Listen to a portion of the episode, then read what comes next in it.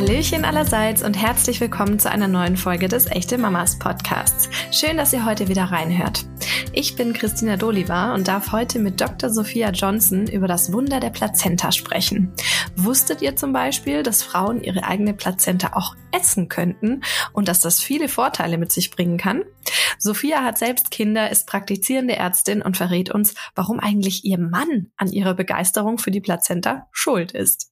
Und dann, liebe Sophia, sage ich herzlich willkommen im Echte Mamas Podcast. Ich freue mich total, dass du heute bei mir zu Gast bist und habe dich ja gerade schon mal kurz angekündigt, aber stell dich doch bitte für unsere Community selber noch mal vor. Ja, hallo, wie schön, dass wir uns heute hören.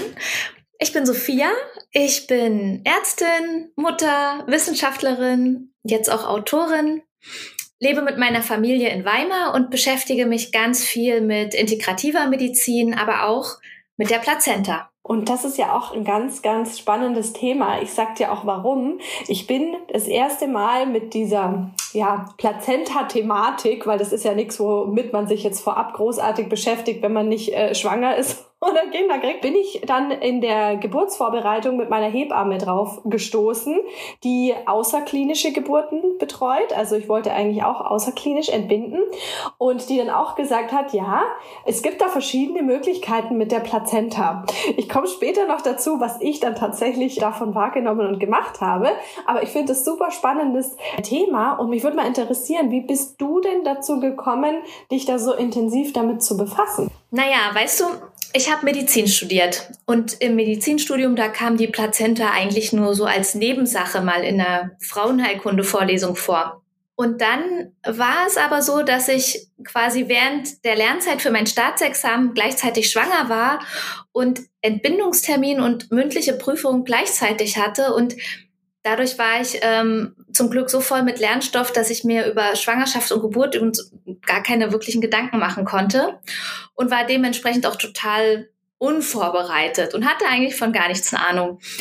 Ähm, und dann kam mein Mann und der ist ganz lustig, der ähm, ist halb Amerikaner und hat eine gute Freundin noch aus Schulzeiten, die jetzt in England lebt und meinte, ja, äh, Linnea meinte, wir sollen deine Plazenta aufheben und irgendwas draus machen. Und ich war, wie gesagt, gerade Prüfung gehabt, irgendwie schwanger, 42. Woche. Ich so, ey, Trevor, was, was, nee, also sorry, ist mir jetzt alles viel zu viel.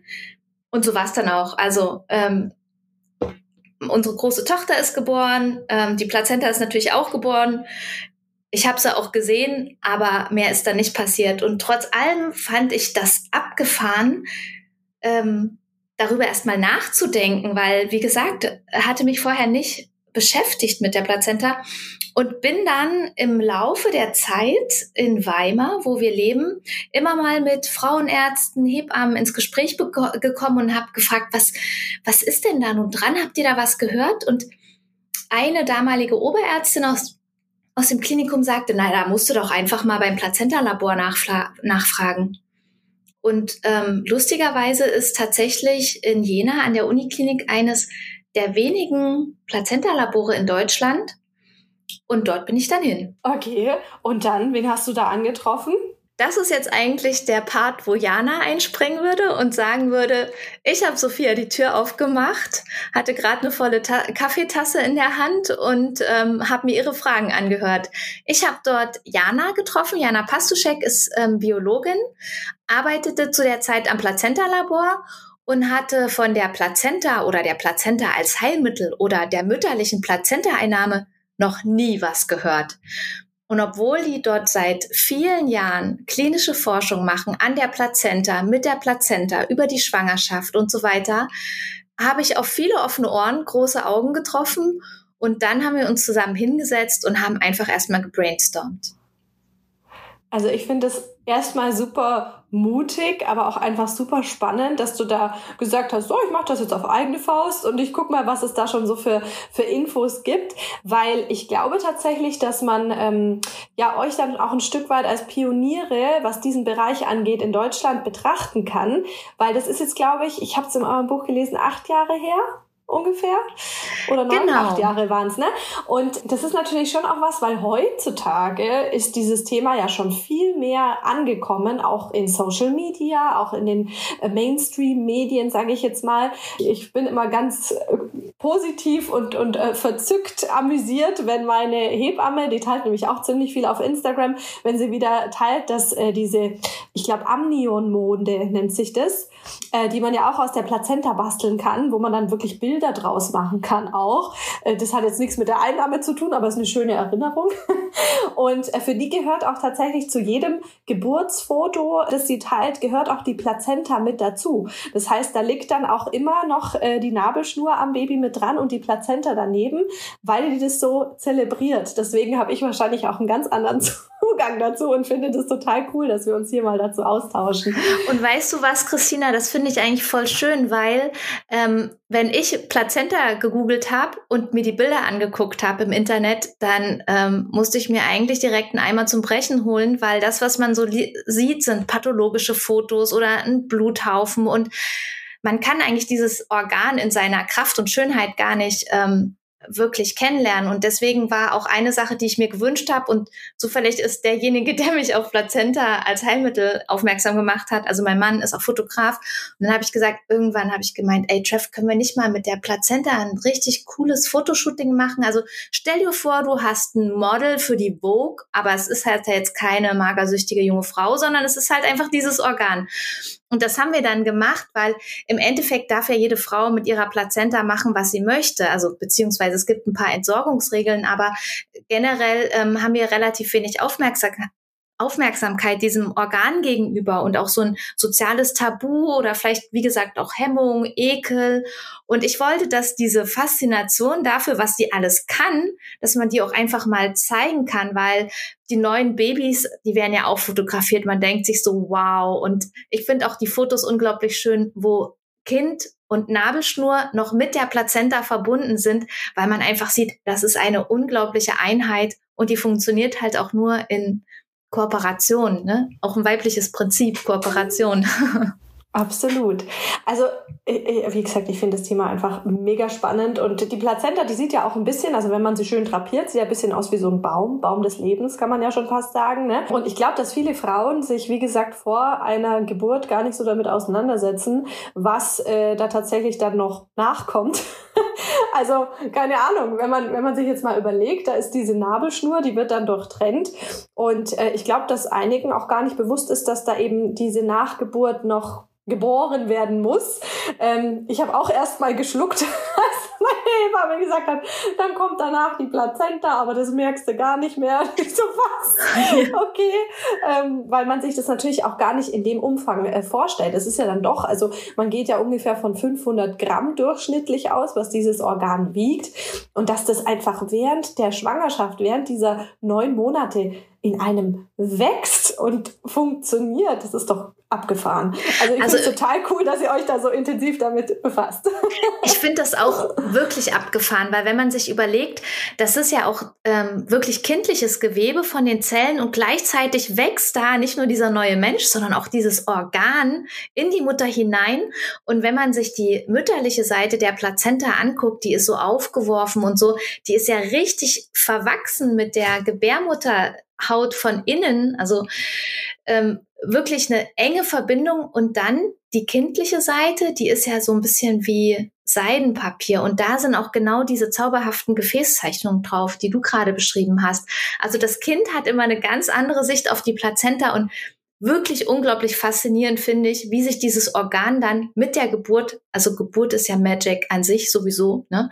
Aber wie sich dann auch noch mal dieses Organ löst und das ist halt auch so dieser Moment, wo bei mir ein Wehmutstropfen hinzukommt, weil die Plazenta hat losgepowert, die komplette Schwangerschaft, die hat alles organisiert, ja. Die hat ähm, immunologische Funktionen organisiert, die hat Ernährung des Neugeborenen organisiert, die hat im Endeffekt alles gemacht, für zehn Organe gleichzeitig gearbeitet. Und dann wird die plötzlich mit geboren, abgenabelt, zack, in den Organabfall. Und ich denke mir so, oh, ähm, wenigstens anerkennen, dass das eigentlich ein absolut gebendes, schaffensstarkes Organ ist. Und natürlich muss nicht jede Frau irgendwie die Plazenta mit nach Hause nehmen und nicht jeder muss einen Baum drauf pflanzen. Und manche Leute können auch sagen, ach, ich lasse die jetzt einfach gerne ähm, dort, wo sie ist. Die Hebamme kümmert sich. Aber das ist so ein bisschen der Aspekt, der auch unser Wunsch ist, ne? dass man diese Plazenta einfach in ihrer Funktion wahrnimmt und auch ähm, den Frauen die Möglichkeit gibt, die zu betrachten, sich zu verabschieden und ganz so in diesem Sinne My Placenta, My Ritual, aber auch die Möglichkeit zu sagen, ähm, das gehört irgendwie zu mir, es ist der ungeborene Zwilling des Kindes. Also die hat in sehr vielen Kulturen auch eine große rituelle Bedeutung und wir haben das alles so ein bisschen wegrationalisiert und in der ähm, auch sehr, sagen wir mal, mechanistisch gedachten Medizin, die ja in allen Bereichen irgendwie sehr auf Funktion und so weiter aus, ausgerichtet ist, ist es dann so, Plazenta ist geboren, ist sie vollständig, ach super, alles ist dran, wir können davon ausgehen, dass jetzt nicht noch Reste in der Gebärmutter verblieben sind oder dass eine Blutung kommt, dann ist gut, Haken dran. Und unser Wunsch ist, egal ob wir jetzt damit forschen, Jana, die geht dann halt nachts noch ins Labor und schließt da eine Plazenta-Perfusion an oder ich habe dann bestimmte Proben genommen oder so, dass man einfach nur dieses Organ einen kleinen Moment wertschätzt, weil wir daran so viel erfahren können über Mutter, Kind, aber eben vielleicht halt auch über diese kleine Magie der Geburt und des, ja, des Wachsens an sich. Und weiß ja letztendlich auch das Leben schenkt, das man dann am Ende im Arm hält. Darf man ja auch nicht vergessen. Ja, finde ich total, total toll. Du hast jetzt in den letzten acht Jahren wahrscheinlich auch im Bereich Plazenta unfassbar viel erlebt, entdeckt, erforscht. Gab es was, was dich persönlich besonders überrascht hat? Also, das ist eine spannende Frage. Ich habe ja die Forschung immer quasi nebenher gemacht. Ne? Ich habe ein Kind bekommen, noch eins, ein drittes, zwischendurch eine Rotation in der Klinik, in der Anästhesie, dann in der Pädiatrie und Neugeborenenheilkunde und ähm, und Plazenta-Forschung war immer so in Phasen, bestimmte Projekte und dann ist man ins Labor und eigentlich hat mich am meisten überrascht, krass, die Plazenten werden ja so genauso wie die Kinder zu jeder Tages- und Nachtzeit geboren. Also man kann einfach nicht sagen, was passiert, ja. Ähm, vielleicht, wenn die Hebammen sagen, wir haben jetzt hier eine Zweitgebärende, Muttermund ist so und so weit auf, macht euch mal bereit, ähm, dann weiß man, ja, vielleicht in zwei, drei Stunden ist die Plazenta geboren, aber jedes Mal wieder überrascht zu werden von dem Moment so, wow, das Kind ist da, die Plazenta ist da, also dass jedes Mal wieder dieses Glücksgefühl macht, obwohl man gar nicht unbedingt bei der Geburt dabei war, das war eigentlich beeindruckend. Ja, weil, weil es ja irgendwie doch noch vielleicht ein bisschen diesen Oxytocin-Rausch auch besonders bei uns Frauen auslöst. Ne? Auf jeden Fall. Und ich habe das so geliebt, egal ob ich jetzt in der Anästhesie war, da haben wir ja häufiger Spinalanästhesien gemacht bei Sektios, ne? also bei den Kaiserschnitten quasi die rückenmarksnahe Narkose. Und dann kriegt man eben auch mit, wie das Kind geboren wird. Und dann nimmt das die Hebamme im OP-Empfang, in Empfang und so. Also das fand ich schon toll auf der Seite der Anästhesie. Dann war ich ja in der Kinderheilkunde, kam eben in den OP und habe dann die Neugeborenen in Empfang genommen. Also das oder ich habe auch zum Teil Freundinnen direkt nach der Geburt besucht, ne, wo die gesagt haben, hier, guck mal, meine Plazenta ist da, wollt ihr damit noch was forschen? Und ich so, sorry, das geht nicht. Wir nehmen die nur, wenn die Frauen uns eine Einwilligung unterschrieben haben, wenn die in der Uniklinik geboren hatten und so. Aber die Frage kam halt ständig, also diesen, wirklich diesen Moment von, boah, frisch geboren, das ist schon unglaublich. Also, ja, das, und das motiviert und inspiriert und vielleicht ist es auch dieser Augenblick, ähm, den man auch bei der Plazenta-Forschung irgendwie noch mit im Hinterkopf hat, dass da so was Neues entstanden ist und dass man so dankbar sein kann, boah, wir dürfen jetzt an dem Organ unsere Experimente machen. Wie darf man sich das denn vorstellen? Also ich habe in eurem Buch auch äh, gelesen, dass in der Plazenta-Forschung ein großer Vorteil ist, dass keine Tierversuche notwendig sind, weil die Plazenten ja von den Frauen gesponsert werden. Ähm, aber äh, was macht ihr denn da für Tests? Also äh, was kann man denn da alles so untersuchen? Also es gibt in dem Bereich unglaublich viele Teilaspekte. Also Plazenta-Forschung ist nicht nur ein Gebiet. Es gibt einen Teilaspekt, der beschäftigt sich mit der Funktion des Immunsystems und wie zum Beispiel über die Plazenta vermittelt Krankheiten der Mutter oder des Kindes ähm, quasi wie die Information weitergegeben wird. Ein ganz anderer Bereich ist zum Beispiel das Mikrobiom, die mikrobielle Zusammensetzung, nicht nur von der Plazenta, ob die ein Mikrobiom hat oder nicht, sondern auch von der Genitalflora der Frau. Welche Keime machen Infektionen? Was passiert bei einem frühen Blasensprung? Wie wirkt sich eine Antibiotikatherapie aus auf das Kind? Das wäre ein weiterer Bereich. Ganz wichtig ist zum Beispiel auch die Toxikologie. Also ein großer Punkt sind unsere Umweltgifte. Ne? Egal, ob das jetzt Düngemittel sind oder ob es Chemikalien sind aus der Industrie, die umgeben uns überall und ständig und nicht nur Schwangere, sondern alle Menschen, alle Tiere, alle Pflanzen sind diesen hohen, zum Teil hohen Konzentrationen an Umweltgiften ausgesetzt. Und man möchte natürlich auch wissen, was passiert damit? Gelangen die zum Kind? Das ist ein Teil. Dann werden natürlich auch bestimmte Medikamente erforscht. Und Jana, die ist spezialisiert in der Plazenta-Perfusion. Das heißt, man nimmt eine frisch geborene Plazenta und das Besondere in Jena an der Uniklinik ist, dass es im Kreissaal auch nochmal extra ein kleines Plazenta-Labor gibt. Und dann muss man sich das vorstellen wie so eine Art Aquarium. Da wird die Plazenta reingelegt und dann werden die Venen und Arterien mit einem Perfusionsgerät ähm, verbunden. Man stellt so einen künstlichen Kreislauf her und kann dann gucken, welche Substanzen gebe ich, kommen die durch die Plazenta durch, zum Beispiel zum Kind, wenn man Infektionen behandeln will oder wenn man Medikamente testen will. Das heißt Plazenta-Perfusion. Und das ist zum Beispiel Janas Fachgebiet. Das wird erforscht. Und das, was wir zum Beispiel gemacht haben in dem kleinen, ich würde mal sagen, Randgebiet Plazentophagie, war das Messen von Hormonen und auch Spurenelementen in der Plazenta immer mit der Frage, ist das gefährlich? Kann da was passieren? Aber auch mit der Frage, ähm, ist da was dran?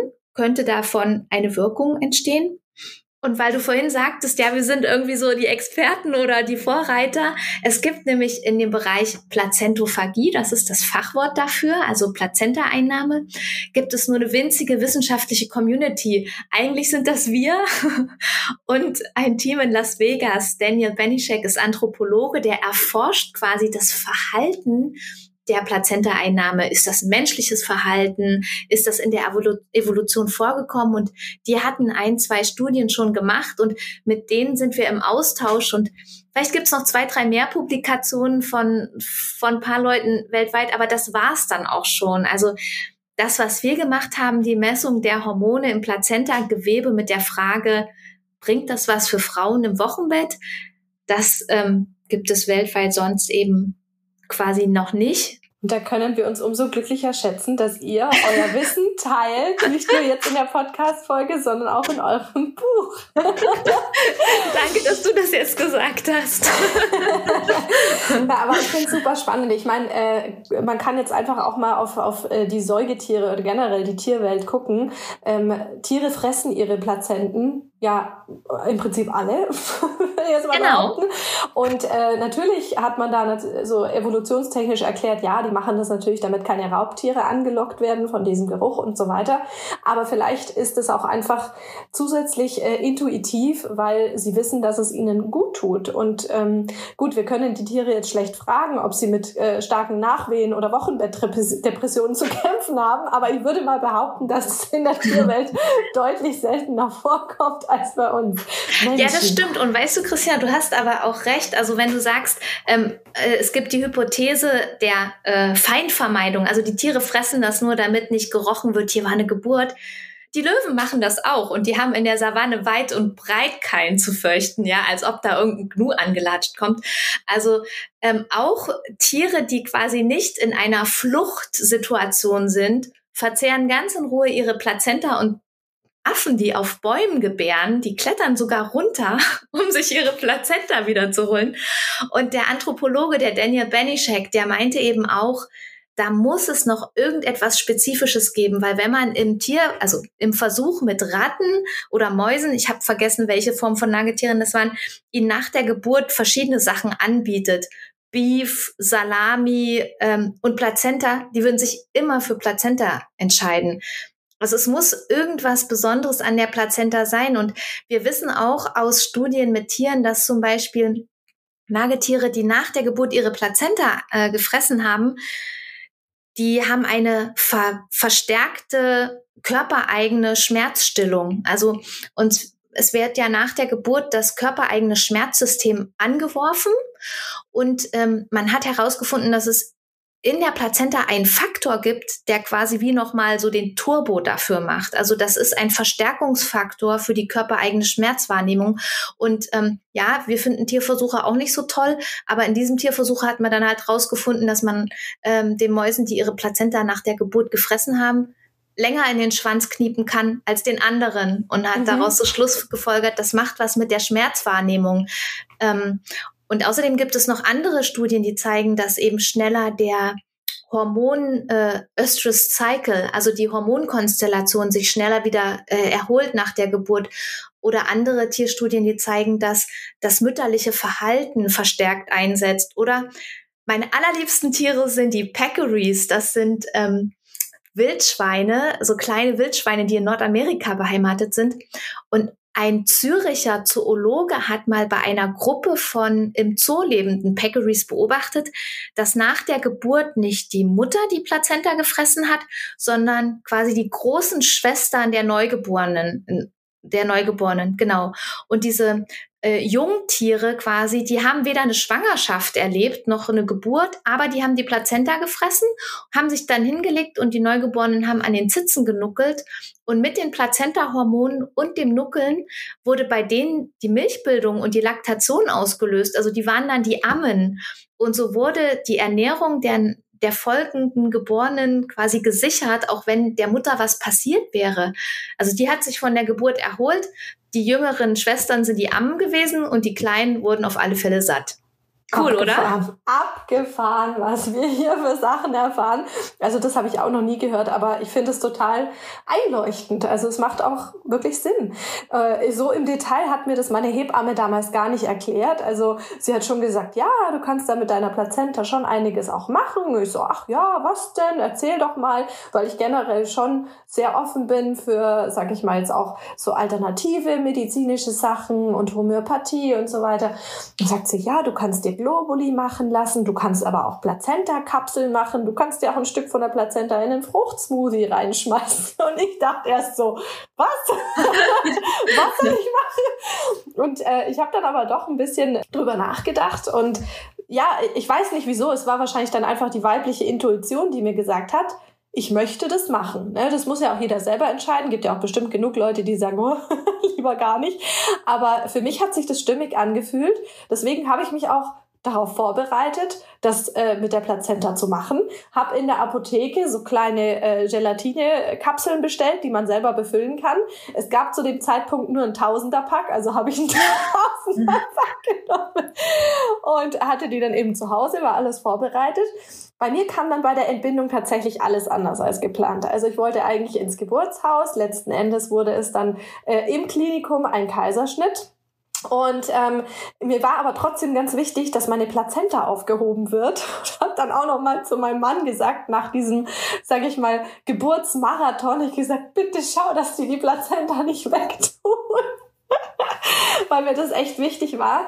Und letzten Endes konnte ich keine Kapseln mehr draus machen, weil ich unter der Geburt eine Antibiose bekommen habe. Und meine Hebamme mir dann empfohlen hat, eben keine Kapseln ähm, aus der frischen Plazenta mehr zu machen. Aber die Globuli habe ich trotzdem noch machen lassen. Und die haben meiner Tochter schon das ein oder andere Mal, besonders im ersten Lebensjahr, wo man ja eh noch ein bisschen zurückhaltender ist, was auch Medikamente angeht und so weiter, bei Infekten und so, also meiner Meinung nach echt gut geholfen. Und deswegen Super, was waren denn äh, die Indikationen? Wann hast du ihr die Globuli gegeben, die Plazenta Globuli? Ähm, äh, eigentlich generell, wenn ich das Gefühl hatte, sie, sie hat ein Thema mit den Zähnchen, sie, sie kriegt irgendwie einen Schnupfen oder so, da habe ich, äh, gibt's ja auch so eine kleine Anleitung dazu, äh, wo da mit dabei steht, bei welchen, äh, sag ich mal, Wehwehchen man das so und so anwenden kann. Und ich habe gedacht, ich probiere es jetzt einfach mal aus. Schaden kann's nicht. Und dann, ja. dann hat es tatsächlich äh, was gebracht. Also das fand ich schon faszinierend. Und äh, ja. ja, und das ist ähm, spannend, dass du das erzählst, weil das deckt sich quasi auch mit der Datenlage. Beziehungsweise gibt es relativ wenig Publikationen zu der Verwendung von Plazenta als Globuli. Und was wir aber gemacht haben, ist zum Beispiel auch in dem Buch zu gucken, in den integrativen Medizinkonzepten, also in der chinesischen Medizin, in der Homöopathie, auch in der anthroposophischen Medizin, findet man Plazenta als Heilmittel? Und wir haben genau geguckt, was ist die jeweilige Indikation? Wie ist die Darreichungsform? Wie unterscheidet sich das? Und wir haben einfach Literaturrecherche gemacht. Und da ich ja vom Studium her, also ich habe schon chinesische Medizin in Wittenherde studiert, ähm, zumindest offen war für die integrative Medizin, habe ich gesagt, ey, das muss alles mit rein. Das kann ja jeder finden, wie er will, aber Frauen wollen ja diese Informationen. Auf jeden Fall in den Publikationen zur Anwendung von Plazenta Globuli stand dann eben auch drinne, dass vor allen Dingen die Mütter den Kindern, die bei äh, Schnupfen, Zahnung und so weiter geben, ähm, aber auch die selber eingenommen haben bei Milchbildungsproblemen, aber auch bei Gemütsschwankungen. Und dann haben wir geguckt, aha, ähm, die Plazenta, das homöopathische Mittel, ist eigentlich mehr indiziert bei Themen wie Milchbildungsstörungen und Gemütsschwankungen. Und ich habe dann als Ärztin einfach auch so ein bisschen die Schlussfolgerung gezogen, ähm, wenn es äh, eine medizinische Indikation gibt, also Zahnungsbeschwerden, Bronchitis und so weiter, dann macht es vielleicht auch Sinn, das Kind einem Kinderarzt vorzustellen, weil man dann einfach auf der sicheren Seite ist, denn man äh, ich könnte als Ärztin jetzt nicht sagen, ja, ja, dann geben Sie schon Plazenta Globuli, dann ist gut, ne? Weil da gibt's ja auch eine große Kritikerszene. Und trotz allem, wir haben halt einfach gesagt, okay, wir sind jetzt ähm, wir haben unsere Daten aufbereitet, ja, wir sind jetzt offen, zumindest diesen Konzepten gegenüber und wir wollen den Frauen zumindest einen Erklärungsansatz bieten, wie funktioniert Homöopathie, was wären die Indikationen, um einfach auch so ein bisschen zu vermeiden, äh, mein Kind hat jetzt Husten seit zwei Wochen, ich habe Plazenta Globi gegeben, ist nichts geworden, wo ich so denke, ja klar, ähm, braucht man ein ordentliches Therapiekonzept, einfach um zu gucken, äh, klar bleiben, im jeweiligen Konzept bleiben und dann eben auch wirklich mit der richtigen Diagnose das richtige Therapiekonzept raussuchen. Weil manchmal verschwimmt das dann alles und die sagt, mir hat das geholfen und die sagt, mir hat das geholfen und man muss einfach im Endeffekt wirklich an dem Symptom, an dem Kind bleiben und dann muss man auch ganz klar sagen, es ist bestimmt nicht für jeden geeignet, weil bei manchen Beschwerden, Zahnung oder was, dann eben Camomilla oder wie auch immer. Ne? Ja, ein Versuch war es auf jeden Fall wert. Und ich hatte die ja dann äh, sowieso zu Hause und dachte, ja, wir machen das jetzt einfach mal. Ähm, Klar, ich hätte mir schon gewünscht, auch diese Kapseln zu haben. Ich werde es nie vergessen, wie wir dann aus dem Klinikum nach Hause gefahren sind und ich dieses Plastikeimerchen mit meiner gefrorenen Plazenta dabei hatte. Ähm, vielleicht auch mal für alle aus der Community, die sich jetzt auch nicht vorstellen können, äh, wie sowas in der Weiterverarbeitung funktioniert. Mhm. Kannst du dazu vielleicht was sagen? Wie entstehen denn diese Kapseln? Wie kann man die vielleicht auch selber machen? Und wie läuft das mit den Globuli ab? Also, als erstes habe ich was gelernt. Und zwar, ähm, die Ingeborg Stadelmann, die ich auf dem Kongress getroffen habe, die ist ja eine super Hebamme. Und die hat gesagt, am besten macht man sich äh, bevor die Geburt losgeht, darüber Gedanken. Das heißt, man überlegt sich erstmal, wollen wir einen Baum drauf pflanzen, wollen wir sie mitnehmen, wollen wir sie bestatten oder dürfen wir sie auch gerne in der Klinik lassen. Und je nachdem, wie man sich entscheidet, braucht man einfach eine zum Beispiel eine saubere Tupperdose mit Namen beschriftet und sagt den, Schwe äh, den Hebammen, ich würde gerne meine Plazenta mitnehmen und wenn es da nicht irgendwie äh, einen Grund gibt, dass die in der Pathologie untersucht werden muss oder wenn es irgendwie einen Notkaiserschnitt wird oder so, in der Regel ähm, geben die einem mit und ähm, dann hat man die erstmal zu Hause und tut die in den Kühlschrank. Ähm, dann gibt es ja verschiedene Möglichkeiten. Ähm, die Pathologin, es gibt eine ganz tolle Plazenta-Pathologin, die deutschlandweit quasi alle Plazenten aufarbeitet, mit der ich zusammen ähm, bei einem großen Kongress einen Vortrag gehalten habe und die meinte, ja, die schicken mir jetzt immer die Plazenten, da fehlt ein Stück. Also für die Plazenta globuli braucht man ja nur wirklich ein kleines Stück, was dann ähm, man also man wendet sich an eine Versandapotheke, die so eine Individualherstellung macht. Da gibt es irgendwie in Deutschland ein paar, ich kenne mich gar nicht genau äh, aus wo.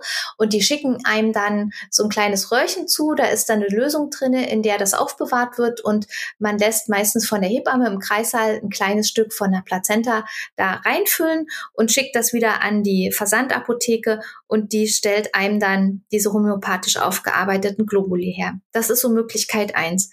Dann gibt es die Plazenta Kapseln und das ist auch das, was wir im Labor untersucht haben. Wir haben geguckt, was passiert, wenn man das Plazentagewebe trocknet und was verändert sich an der Hormonkonzentration? Ist das giftig? Sind da vielleicht so viele Spurenelemente drin, dass man sich damit vergiften kann? Wie keimig ist das? Wachsen da vielleicht ein Haufen Bakterien? Und wir haben auch geguckt, was passiert, wenn ich die jetzt ein halbes Jahr aufhebe, weil aus den Erfahrungsberichten der Frauen wissen wir, die meisten Frauen nehmen das über ihre Stillzeit ein. Also die haben das dann auch wirklich in der Schublade, wenn das Kind mit drei Monaten oder so nochmal einen Wachstumsschub bekommt, wenn die merken, okay, ich habe mich jetzt erholt von der Geburt, mein Wochenbett von sechs Wochen ist vorbei, ich gebe jetzt wieder irgendwie Gas und muss alle Kinder von der Kita einsammeln und bin erschöpft, dann nehmen die Frauen häufig ihre Kapseln. Und dazu muss man die Plazenta im Endeffekt ähm, eigentlich in der Küche verarbeiten. Also es gibt in den USA und in Großbritannien Services, die anbieten, die Plazenta zu verarbeiten.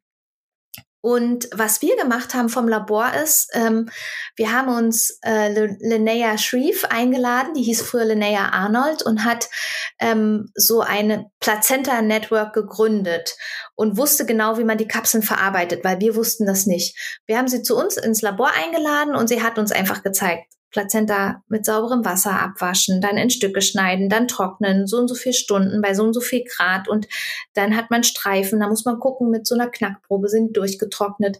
Dann wird das pulverisiert mit so einer, wir hatten mh, wie so eine normale Küchenmaschine und dann wird es abgefüllt in diese Gelatinekapseln. Und wir haben uns natürlich das Abfüllen in Kapseln gespart, weil wir wollten ja die Analyse der Proben. Und dann hatten wir das Problem, wer analysiert uns denn getrocknetes Plazentagewebe? Das war ganz schön schwierig.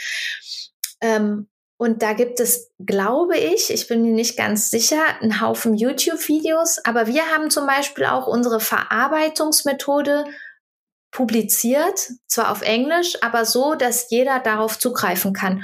Und in dem Buch ist einfach auch die Idee, den Frauen dieses Wissen zur Verfügung zu stellen.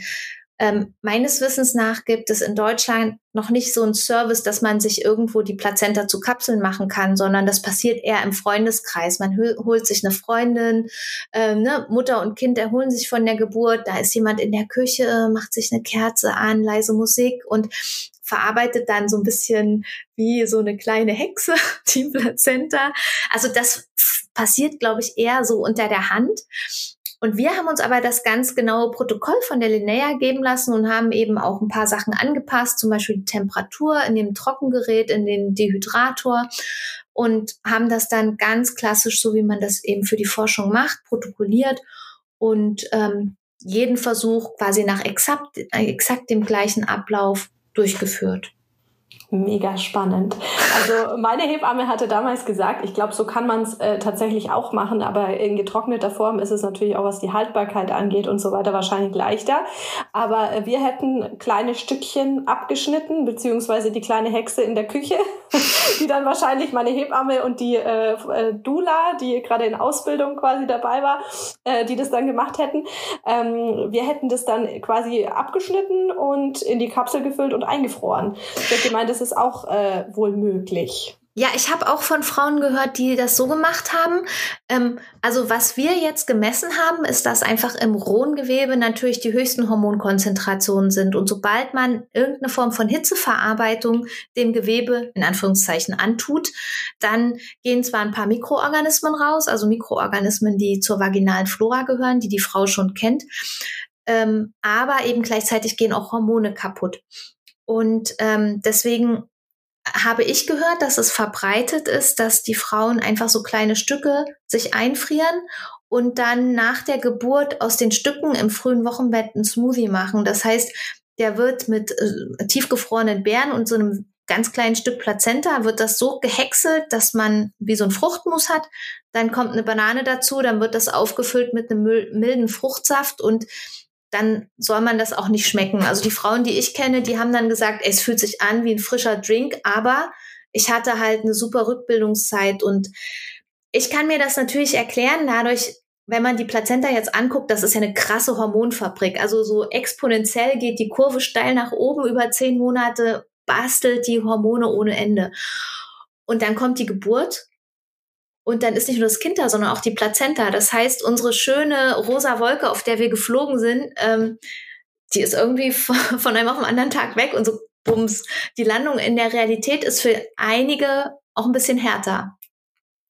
Und ähm, dieser Hormonabfall, also es wird auch von manchen Wissenschaftlern als Hormonentzug beschrieben, der soll eben auch dafür sorgen, dass wir uns erstmal zwei, drei Tage nach der Geburt mit Tränen im Wochenbett wiederfinden. Und Natürlich hat nicht jede Frau eine Wochenbettdepression und da gibt es ganz viele Faktoren, die darauf Einfluss haben. Habe ich Hilfe? Wie war meine Geburt? Wie wund bin ich? Wie verletzt bin ich? Wie viel Stress gibt es sonst noch? Bin ich alleine? Ist es die erste? Ist es die sechste Geburt? Und so weiter.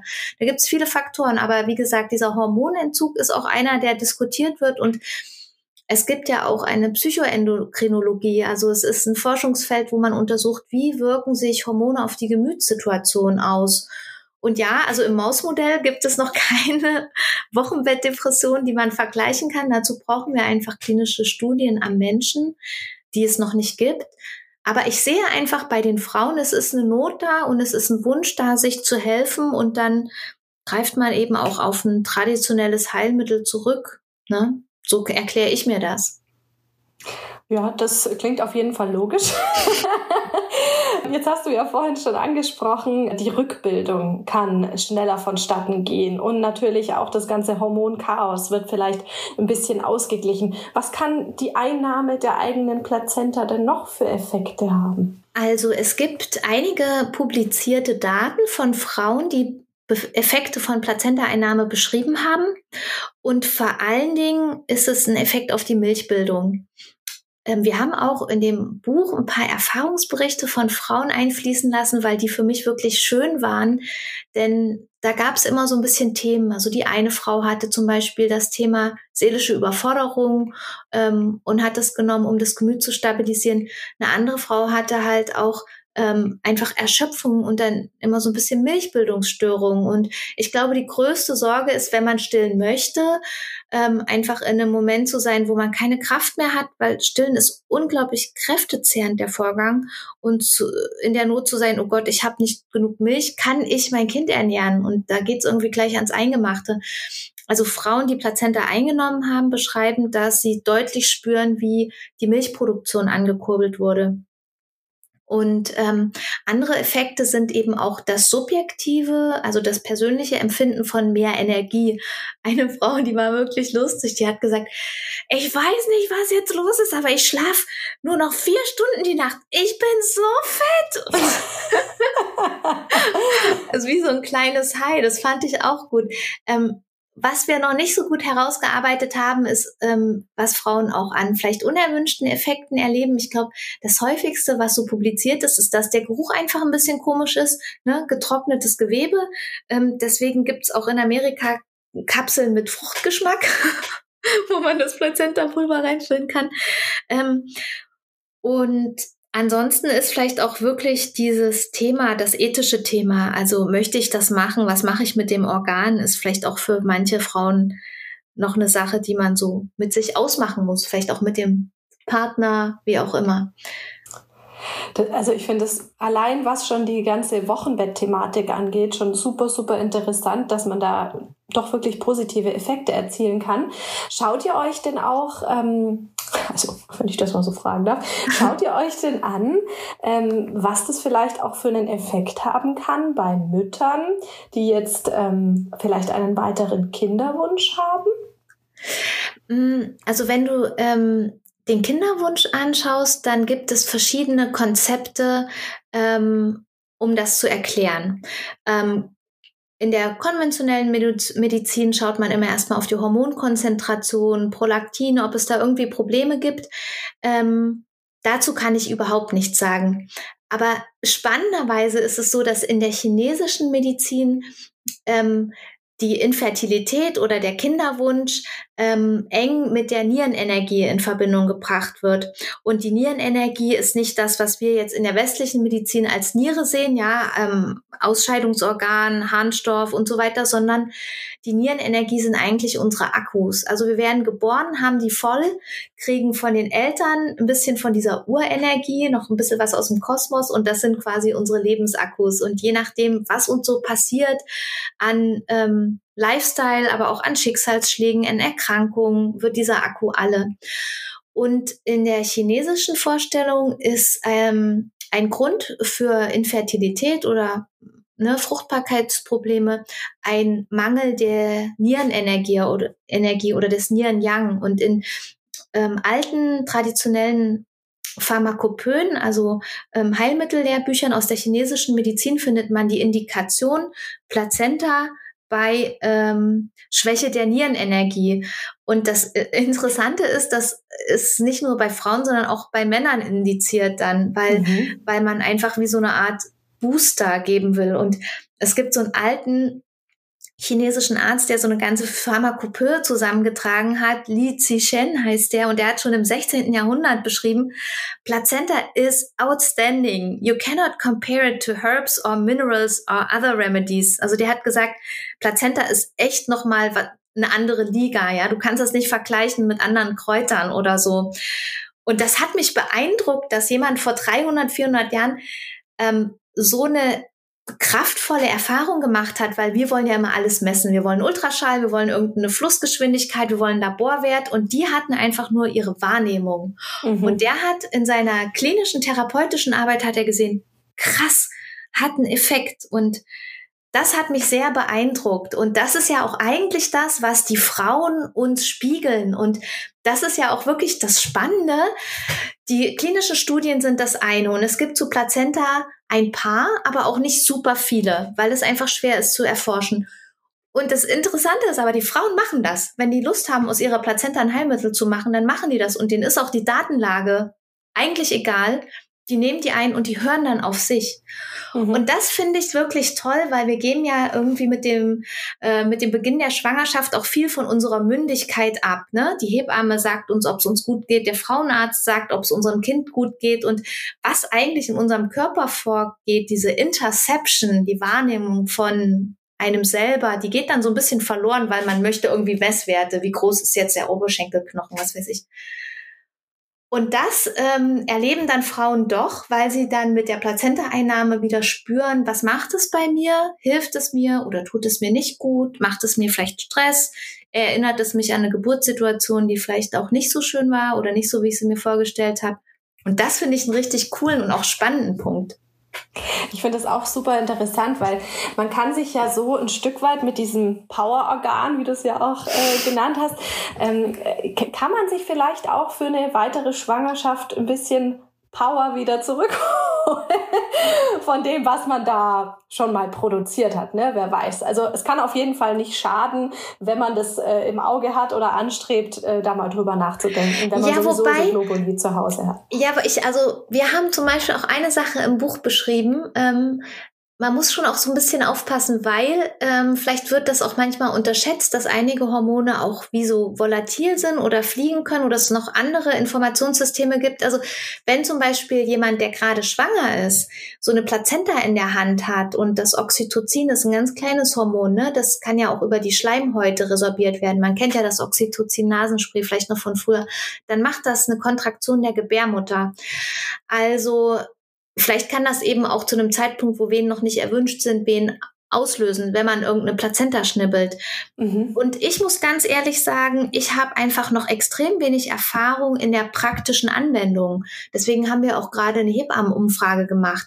Wann empfehlt ihr den Frauen die Plazenta? Was macht ihr für Erfahrungen? Was macht ihr vielleicht für negative Erfahrungen? Weil wir ähm, haben ja gemessen, untersucht und ein Design für eine Studie ausgedacht. Aber ganz nah dran an den Patienten sind wir auch nicht. Wir hören das dann von Freundinnen oder wir kriegen Feedback irgendwie von Patientinnen. Aber da ist halt die Hebamme oder auch die Geburtsmedizinerin, wenn die sich ähm, öffnet, auskennt, da ist sie eigentlich noch viel genauer dran, um zu sehen, was passiert denn da genau. Und ob ich jetzt ähm, ich weiß nicht, ob ich versuchen würde, einen Kinderwunsch mit Plazenta zu behandeln. Also ich werde erstmal, dazu kenne kenn ich mich zu wenig aus, muss ich ganz ehrlich sagen. Aber das ist gut, dass du das gleich so klarstellst. Du hast jetzt gerade vorhin die negativen Aspekte auch äh, kurz angesprochen. Äh, jetzt habe ich ja vorhin auch schon erwähnt, meine Plazenta konnte im Prinzip jetzt nicht in Kapseln äh, verwandelt werden, weil eben diese Antibiose während der äh, Geburt bestanden hat. Ähm, was gibt es denn noch für Faktoren, wo du sagen würdest, da sollte man die Plazenta besser nicht mehr verwerten?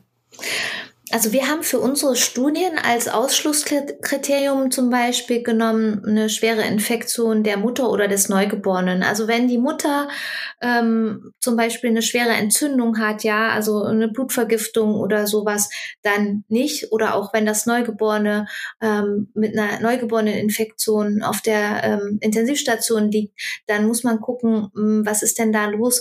Und natürlich kommt es bei den Medikamenten, die eine Frau einnimmt, immer darauf an, wie lange sind die haltbar, werden die vom Körper abgebaut, wie lange ist die Einnahme. Da kann man per se keine Angabe geben, die für all, alle allgemein gültig ist.